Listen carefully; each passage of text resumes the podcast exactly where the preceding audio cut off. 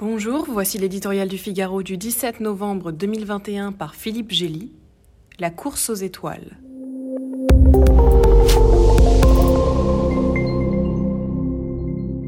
Thomas Pesquet a eu chaud.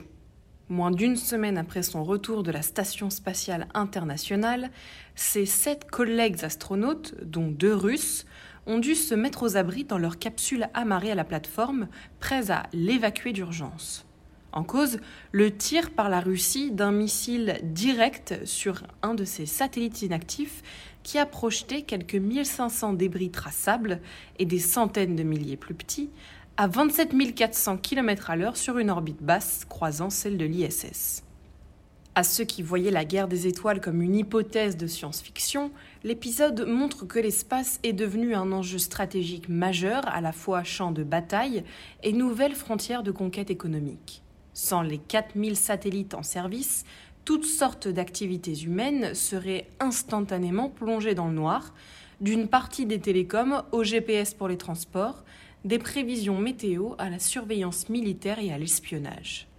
Dans le jeu des grandes puissances, chacun tient donc à afficher ses capacités de rendre aveugle l'adversaire avec des missiles anti-satellites en attendant les armes laser. Les Américains sont les plus exposés car derrière le paravent du tourisme spatial, SpaceX, Amazon et consorts s'apprêtent à lancer des dizaines de milliers de satellites commerciaux.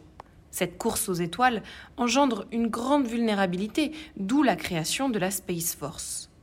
Mais le Pentagone est encore loin de pouvoir faire la police de l'espace, ou seulement le nettoyer des débris volants. Faute de rivaliser, Vladimir Poutine montre une fois de plus sa capacité de nuisance. On le retrouve dans tous les mauvais coups du moment, massant 100 000 soldats aux frontières de l'Ukraine, tirant les ficelles de la Biélorussie dans la crise des migrants. Les tests de missiles faisaient l'objet d'un moratoire de fait depuis une douzaine d'années, hormis un tir de l'Inde en 2019. Avec 30 000 objets flottants, l'espace devient une poubelle où les risques de collision se multiplient de façon exponentielle. La Russie vient de mettre tout le monde en danger, y compris elle-même.